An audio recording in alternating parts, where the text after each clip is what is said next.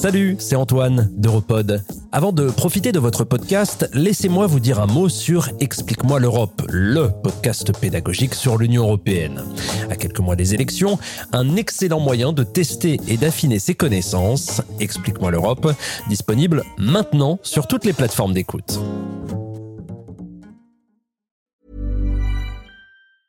Burroughs Furniture is built for the way you live.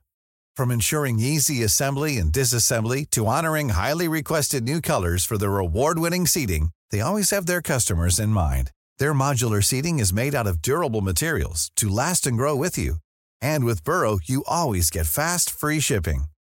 Get up to 60% off during Burrow's Memorial Day sale at burrow.com slash ACAST. That's burrow.com slash ACAST. burrow.com slash ACAST. Hey, it's Danny Pellegrino from Everything Iconic. Ready to upgrade your style game without blowing your budget? Check out Quince. They've got all the good stuff shirts and polos, activewear, and fine leather goods, all at 50 to 80% less than other high end brands. And the best part? They're all about safe, ethical, and responsible manufacturing. Get that luxury vibe without the luxury price tag. Hit up quince.com slash upgrade for free shipping and 365 day returns on your next order. That's quince.com slash upgrade.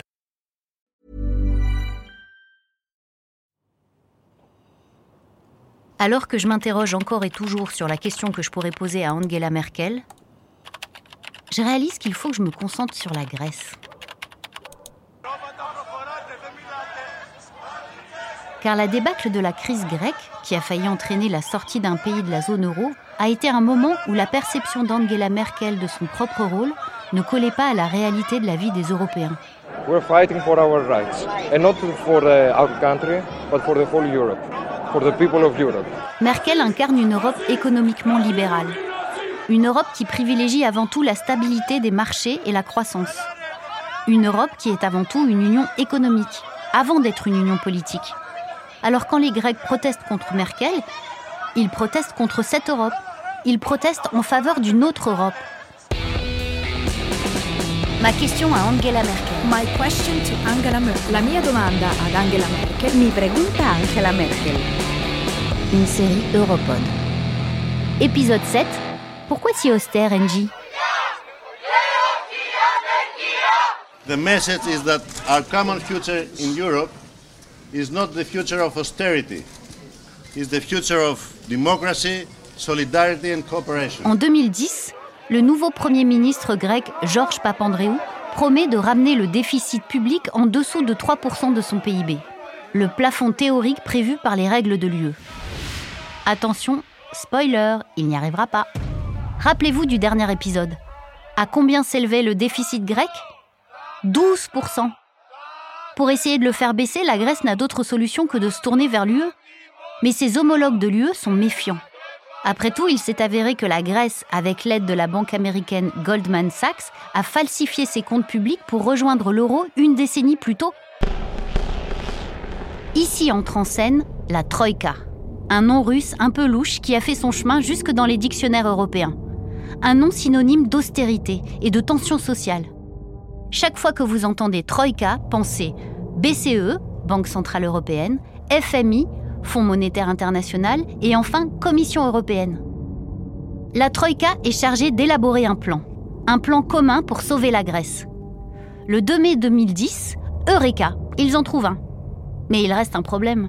Chaque pays doit prêter un certain montant de sa poche et cela signifie que chacun d'entre eux assume l'entière responsabilité des risques de ses prêts. Ce qui grossit le problème plutôt que de le faire disparaître. Au lieu de combler la brèche de l'instabilité grecque, cette brèche s'étend à tous les pays de la zone euro. Et certains d'entre eux, comme l'Irlande et le Portugal, sont déjà assez fragiles. Cela crée une nouvelle tension sur les marchés. Le 6 mai, la bourse de New York ferme. Les marchés financiers sont méfiants. On est au bord d'un nouveau krach financier. Les dirigeants européens ont 72 heures pour l'empêcher. Mais Angela Merkel tire le frein. Elle semble sous-estimer la gravité de la situation et refuse le plan en discussion, un plan de sauvetage de 60 milliards d'euros. L'ambiance est tendue à Bruxelles. Doit-elle céder? Cette question la taraude. elle est encouragée de tenir les rênes serrées par la méfiance de son parti et de l'opinion publique allemande. Et puis d'un autre côté, si la situation est si grave qu'on le dit, alors 60 milliards d'euros ne suffiront plus pour stabiliser les marchés, et encore moins pour sauver la monnaie européenne.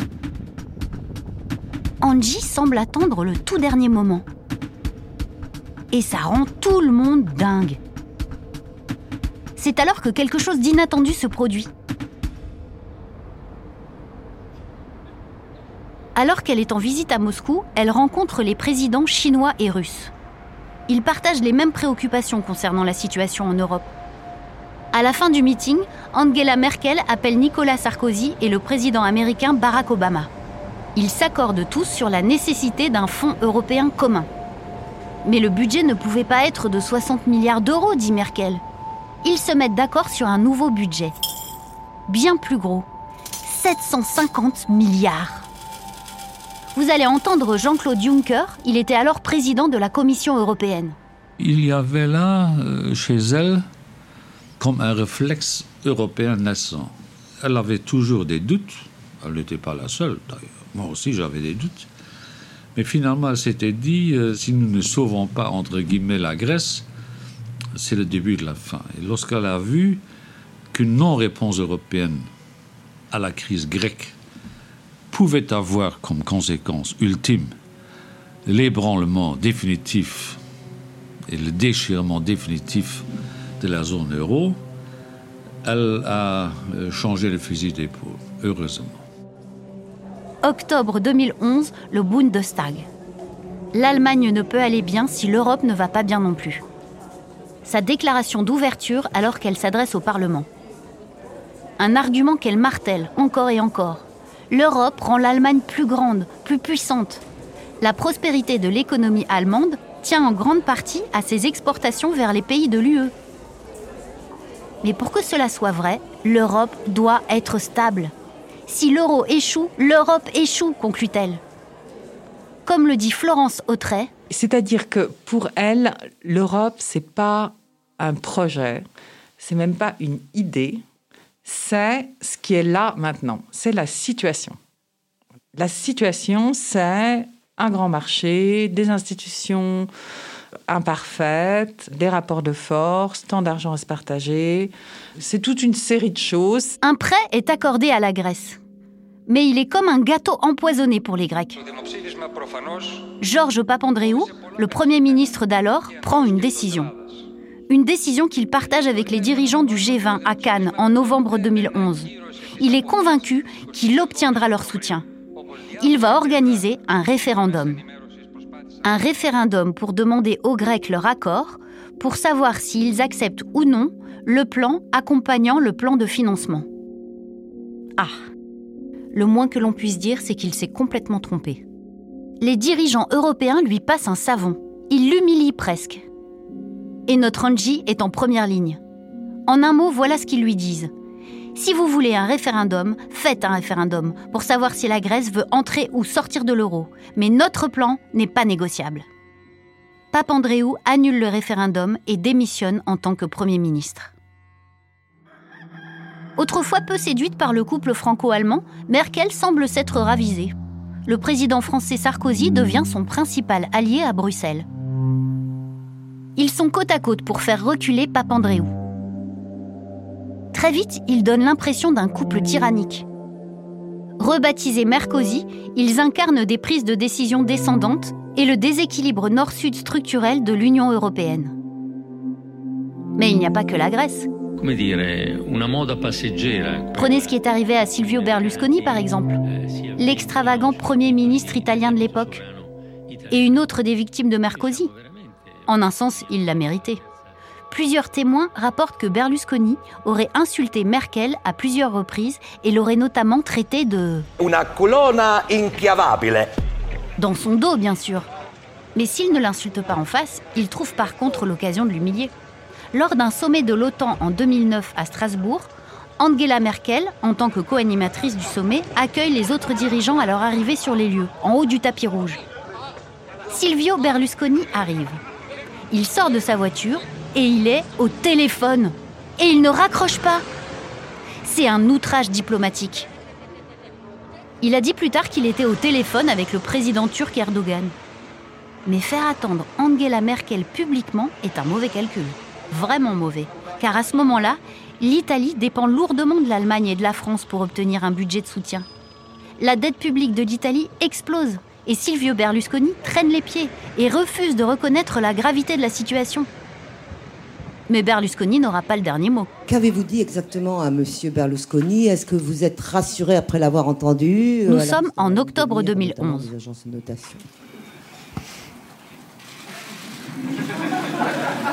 Vous entendez ce silence gêné et les rires des journalistes?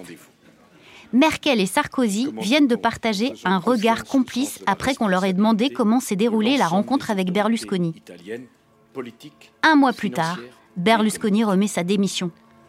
Et tout le monde sait que Merkel et Sarkozy lui ont gentiment indiqué la sortie. L'Allemagne et la France sont les plus grandes puissances économiques de l'euro. Et par conséquent, la crise financière leur confère un pouvoir excessif dans l'UE. Excessif car cela leur permet de s'immiscer dans les affaires intérieures des pays du Sud. Ainsi, lorsqu'en 2012, un deuxième plan de sauvetage pour la Grèce est finalisé, il s'accompagne de mesures d'austérité draconiennes. Et c'est comme ça qu'on en arrive là. En 2013, le taux de chômage en Grèce avoisine les 27%. La pression sur le marché du logement chasse les gens de chez eux. La part de sans-abri augmente de 25% en à peine 5 ans. 20 000 Grecs vivent dans la rue. Pour couronner le tout, l'État-providence grec est mis en morceaux. Les pénuries de financement compromettent l'accès à des soins de santé abordables et entraînent des réductions drastiques des retraites. Le 4 avril 2012, un pharmacien à la retraite se suicide sur la place Syntagma, devant le Parlement grec. Il devient un emblème pour les manifestants. Dans ces manifestations, la photo de Merkel figure sur nombre de pancartes et de banderoles. Tantôt elle est affublée de cornes rouges de diable, tantôt d'une moustache sombre à la Hitler. La foule grecque scande en harmonie. Frau Merkel, rentre chez toi Voici ce que m'a dit Judith Dempsey. Dempsey est une journaliste de renom et travaille pour le think tank Carnegie Europe. Angela Merkel aurait dû se rendre en Grèce. Là-bas, la population traversait des moments très difficiles. Cela ne serait pas passé inaperçu si Madame Merkel avait au moins fait une apparition à la télévision grecque ou si elle avait voyagé dans le pays. Elle aurait certes suscité de vives critiques de la part du peuple, mais je pense que, d'une certaine façon, c'était là un échec de la part des politiques allemands que de ne pas faire preuve d'empathie ou de compassion face à la situation grecque. Dès le début, elle semble réticente à faire des compromis sur ces mesures. Elle et son ministre des Finances, Wolfgang Schäuble, sont les partisans les plus radicaux de mesures d'austérité sévères. Pourquoi être si austère, Angie Imaginez si c'était ça ma question. Je plaisante bien sûr, mais c'est quand même une question valable. François Hollande, le successeur de Nicolas Sarkozy, élu en 2012, est là pour assister à leur jeu de bon flic, mauvais flic. C'est vrai que Jean Bleu, son ministre des Finances, était particulièrement rude et lui, en Eurogroupe, n'avait pas accepté de faire un compromis sur la Grèce. Peut-être avait-il laissé euh, la chancelière le soin d'y parvenir, mais en tout cas, elle était une, une réelle euh, pression sur elle. Si cela vous intéresse, retrouvez l'intégralité de l'interview de l'ancien président français en exclusivité sur Europod, www.europod.eu. Mais revenons à notre histoire. Wolfgang Schäuble défend même un moment l'idée d'un Grexit temporaire. Écoutez Jean-Claude Juncker, le président de la Commission européenne à l'époque. Celui qui euh, a été le plus strict en la matière était son ministre des Finances, mon ami Wolfgang Schäuble, qui, à vrai dire, jusqu'en 2015, j'étais déjà président de la Commission, voulait que la Grèce sorte temporairement de la zone euro. C'est à quoi je me suis opposé avec Verf, parce que je m'étais dit, c'est le début de la fin si on accepte cela. Et d'ailleurs, la Grèce ne reviendra jamais dans la sphère euro parce qu'elle ne saura pas déployer suffisamment de charme pour convaincre les Allemands réticents. Mais in fine, Schäuble a renoncé à son plan d'exclusion de la Grèce et Merkel, qui au début l'appuyait, cessa de l'appuyer. C'est loin d'être la position générale des membres du cabinet allemand. Et au sein de la coalition de Merkel, tout le monde n'est pas forcément d'accord avec l'austérité imposée à la Grèce côté du SPD, c'est-à-dire des socialistes, des sociodémocrates, qui sont membres de sa coalition, c'était une autre pression. Ils souhaitaient, eux, qu'il y ait un accord sur la Grèce. Donc voilà, elle était prise dans des mouvements contradictoires, et ce qui m'importait, euh, moi, dans la négociation, c'est de lui faire valoir, et je pense qu'elle avait ça à l'esprit, l'intérêt européen. La manière de gérer la crise grecque a donc été longuement débattue au Parlement allemand. Ben, en Allemagne, c'est pas la, la règle. En Allemagne, le la chancelière ou le chancelier ne peut pas aller au-delà du mandat qui lui a été confié par le Bundestag. Et donc, elle était dans ces discussions, négociations de la Grèce, mais ça vaut pour d'autres sujets, toujours dans l'idée, est-ce que je suis respectueuse du mandat qui m'a été confié, et est-ce que si je vais au-delà, je pourrais avoir l'accord du Bundestag, voire même l'accord de son propre gouvernement. Angela Merkel a souvent utilisé ces contraintes constitutionnelles comme prétexte auprès d'autres dirigeants, comme le président américain, pour justifier son inflexibilité. Sauf que ça ne marche pas avec tout le monde.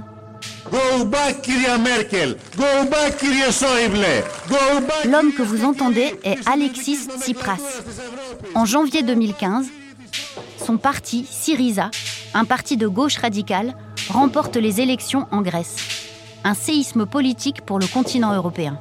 Un jour plus tard, le 26, Tsipras devient le nouveau Premier ministre grec. Et il fait une promesse au peuple grec. Il luttera corps et âme contre les mesures d'austérité imposées à la Grèce par Bruxelles, Berlin et Francfort, où se trouve la Banque Centrale Européenne. À ce moment-là, je tiens à vous rappeler que nous étions dans un moment de grande tension. La Grèce s'est retrouvée dans l'œil du cyclone, au cœur de la crise en Europe, et l'Allemagne a insisté sur le fait qu'elle ne reculerait pas sur sa politique d'austérité sévère. Mon gouvernement venait d'être élu sur la promesse de renégocier le programme de sauvetage avec l'intention de ne pas non plus reculer. Donc la tension était importante. Pendant cette période, Angela Merkel a évité de me rencontrer et j'ai fait de même. Au cours des premiers mois, j'ai rendu visite à d'autres dirigeants en Europe et je ne suis pas allé en Allemagne. Cela l'a peut-être agacé. J'essayais de rechercher des alliances, de façonner le terrain d'une négociation politique. De son côté, elle avait évité de m'inviter à Berlin pour une réunion. La relation entre Tsipras et Merkel ne pouvait qu'être conflictuelle, et elle est présentée comme telle par la presse. Mais en réalité, leur rencontre n'était pas si venimeuse.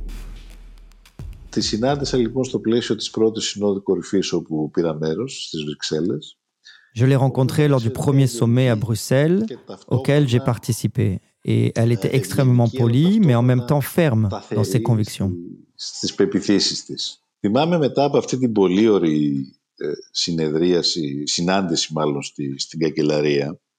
Je me souviens de cette longue réunion à la chancellerie allemande où nous étions essentiellement mis d'accord sur nos désaccords et nous n'avions levé aucun différent.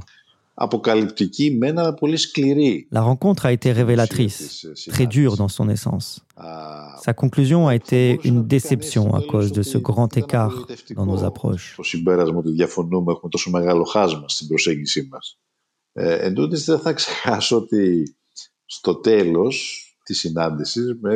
Cependant, je n'oublierai pas comment à la fin de la rencontre, elle m'a pris à part et m'a dit presque d'une manière maternelle, Je veux que tu saches que malgré les désaccords, je ferai tout mon possible pour t'aider à trouver une solution. Et je veux que tu saches qu'à chaque fois que tu rencontreras des difficultés, non seulement concernant nos différences, mais aussi la gouvernance en général, je serai à l'autre bout du fil pour accepter ton appel et t'aider. Cette attitude était en contraste absolu avec la position initiale, celle d'une sorte de blame game où l'on se renvoyait la balle quant à nos responsabilités. Cette position initiale quand on ne s'appelait même pas au téléphone. La tension politique est palpable. Tsipras et Merkel sont des opposés politiques. Économiquement, Merkel est une fervente libérale.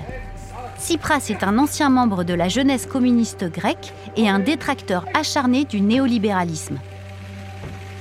Pourtant, Il m'a dit qu'indépendamment de leurs différences politiques, il existe un lien humain entre elle et lui. Après un été de négociations, ils aboutissent à un accord. L'Union européenne engage un paquet de 86 milliards d'euros pour sauver l'économie grecque pour une troisième fois depuis 2010. Ce paquet contient 61,9 milliards d'euros d'aide financière. Cependant, cette aide financière contraint la Grèce une nouvelle fois à une série de réformes. Et Alexis Tsipras n'a pas réussi à convaincre les pays d'Europe du Nord d'accepter de réduire, ne serait-ce qu'un peu, la dette publique grecque. La Grèce était en quelque sorte sauvée. Mais cet accord a laissé un goût amer à beaucoup de gens, en Grèce et ailleurs en Europe. La crise financière grecque est en quelque sorte terminée. Depuis sa victoire écrasante en 2009 et le début de son second mandat en tant que chancelière, NJ a un nouveau surnom. Les Allemands commencent à l'appeler Mutti, littéralement maman. Les Allemands se sentent en sécurité entre les mains de leur chancelière. Mais quelques jours plus tard, le pays est à nouveau sous les projecteurs européens. Et Merkel allait demander aux Allemands de faire confiance à leur Mutti.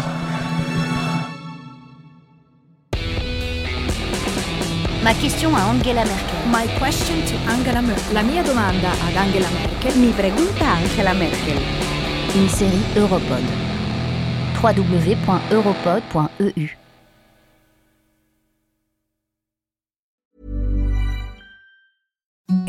The softest sheets you've ever felt. Now imagine them getting even softer over time. That's what you'll feel with Bowl and Branch's organic cotton sheets. In a recent customer survey, 96% replied that Bowl and Branch sheets get softer with every wash. Start getting your best night's sleep in these sheets that get softer and softer for years to come. Try their sheets with a 30-night guarantee. Plus, get 15% off your first order at bowlandbranch.com. Code BUTTERY. Exclusions apply. See site for details. Hi, I'm Daniel, founder of Pretty Litter. Cats and cat owners deserve better than any old-fashioned litter. That's why I teamed up with scientists and veterinarians to create Pretty Litter. Its innovative crystal formula has superior odor control and weighs up to 80% less than clay litter. Pretty Litter even monitors health by changing colors to help detect early signs of potential illness. It's the world's smartest kitty litter. Go to prettylitter.com and use code ACAST for 20% off your first order and a free cat toy. Terms and conditions apply. See site for details. Planning for your next trip? Elevate your travel style with Quince. Quince has all the jet setting essentials you'll want for your next getaway, like European linen, premium luggage options, buttery soft Italian leather bags, and so much more. And is all priced at 50 to 80% less than similar brands. Plus, Quince only works with factories that use safe and ethical manufacturing practices. Pack your bags with high-quality essentials you'll be wearing for vacations to come with Quince. Go to quince.com slash pack for free shipping and 365-day returns.